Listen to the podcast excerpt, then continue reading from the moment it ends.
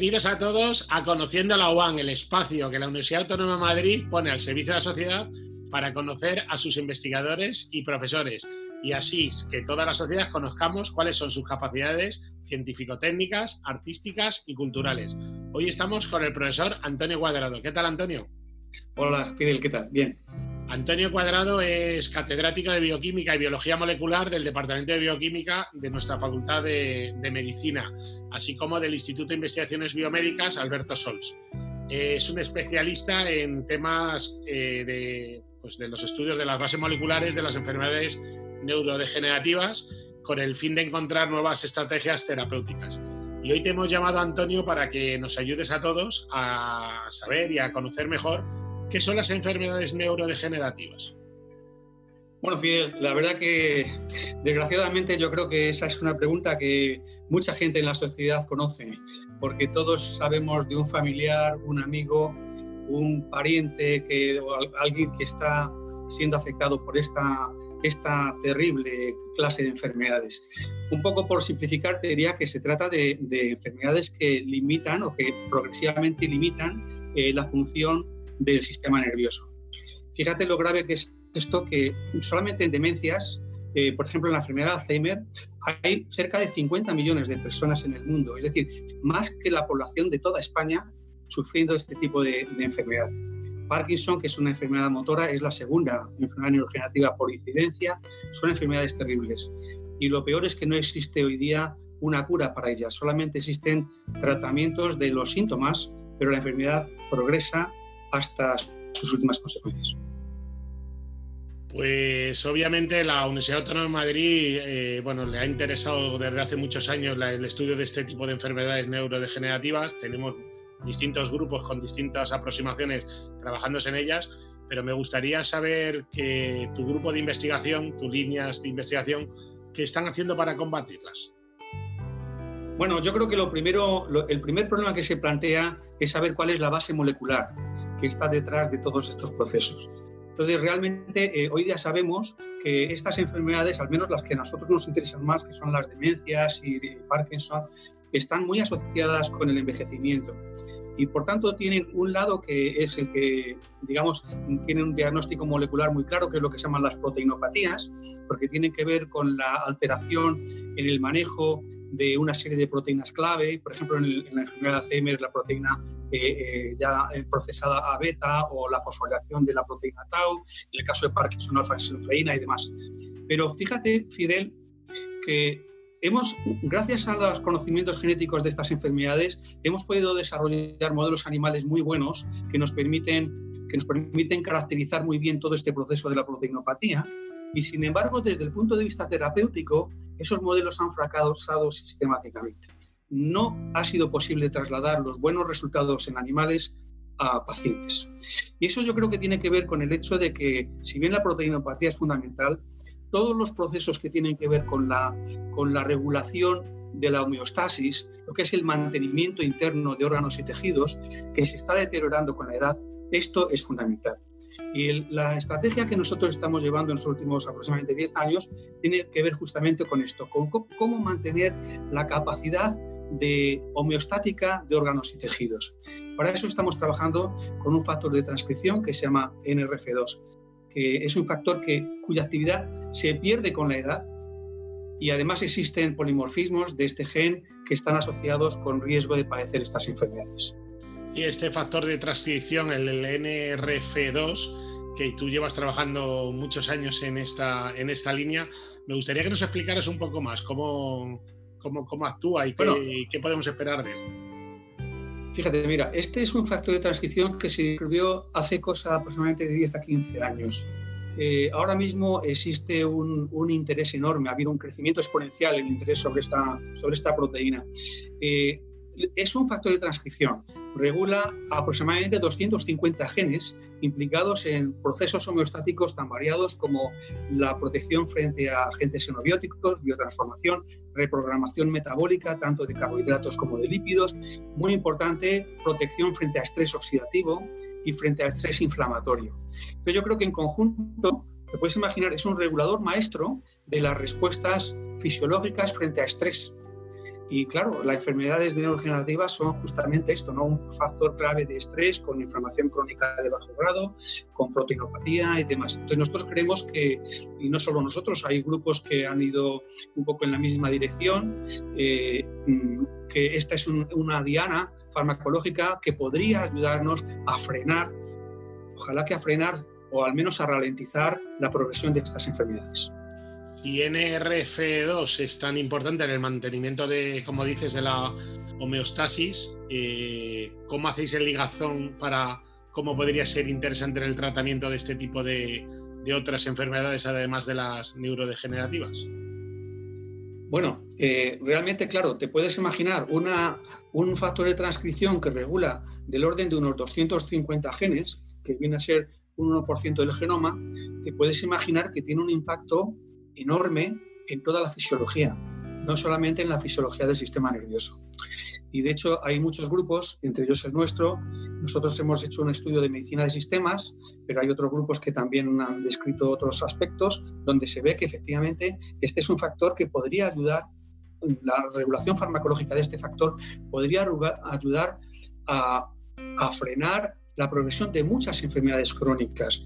Y de hecho, hoy día hay, muchos estudios clínicos que podemos encontrar, por ejemplo, en Clinical Trials Gov, donde, donde vemos cómo se están utilizando en, en nefropatía diabética, en hipertensión, en muchas enfermedades, todas ellas de tipo crónico, y que tienen que ver en su mayoría con procesos degenerativos de la edad.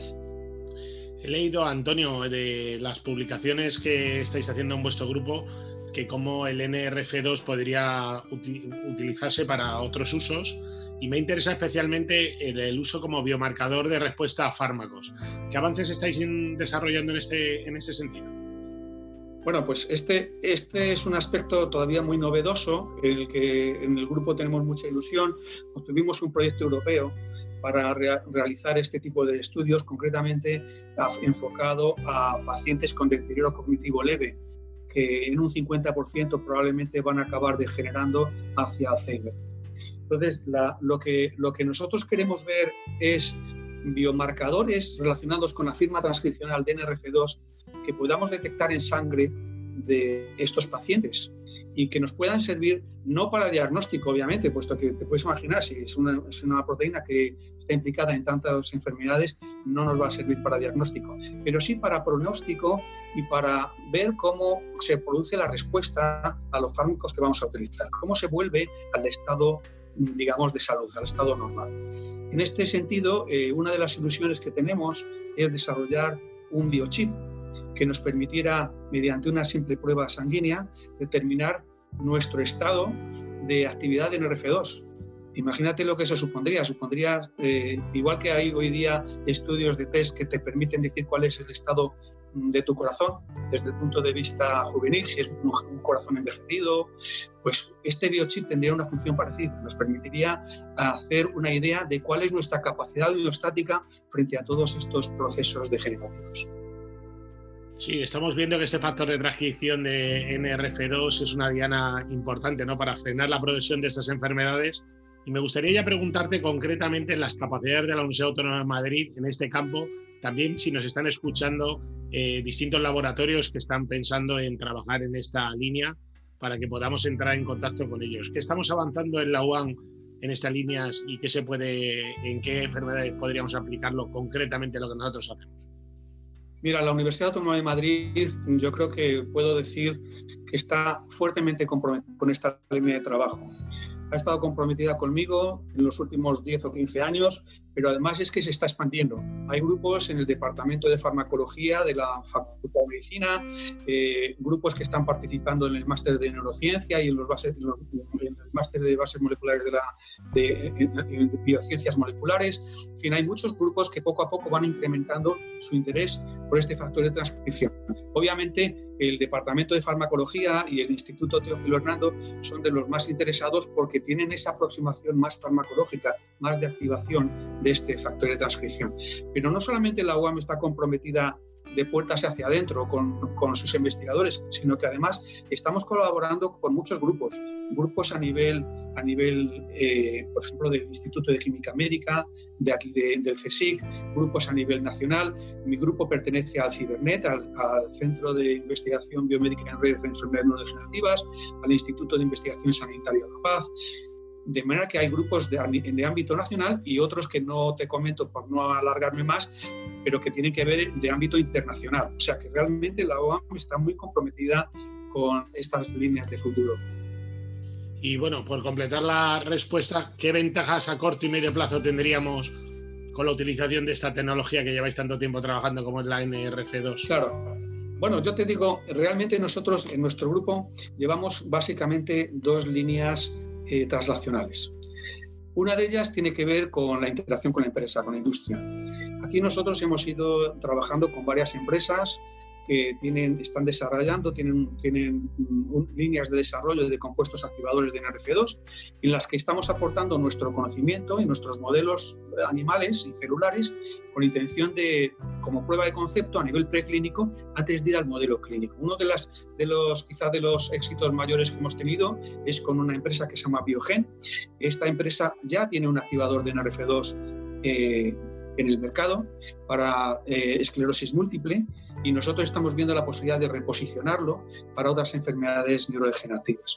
Hay otras empresas con las que hemos colaborado, gracias en, gran parte a la fundación, a la fundación de la, de la autónoma, de la, de la Juan, con la que gracias a, pues como tú muy bien sabes, hemos podido, hemos podido obtener ciertos contratos y ciertos apoyos. Y la verdad es que eh, ahora mismo eh, nosotros tenemos, además de estas interacciones con Biogen, tenemos interacciones con otra empresa que se llama Reata, que trabaja sobre todo en diabetes, eh, una empresa que, de, japonesa que se llama Kinjiushi para Alzheimer, con Parkinson tenemos un par de empresas más. De manera que, bueno, este es el lado industrial. Yo creo que, que que ahí estamos trabajando duro con intención de conseguir en el menor tiempo posible la mayor capacidad de, traslacionalidad de estos resultados.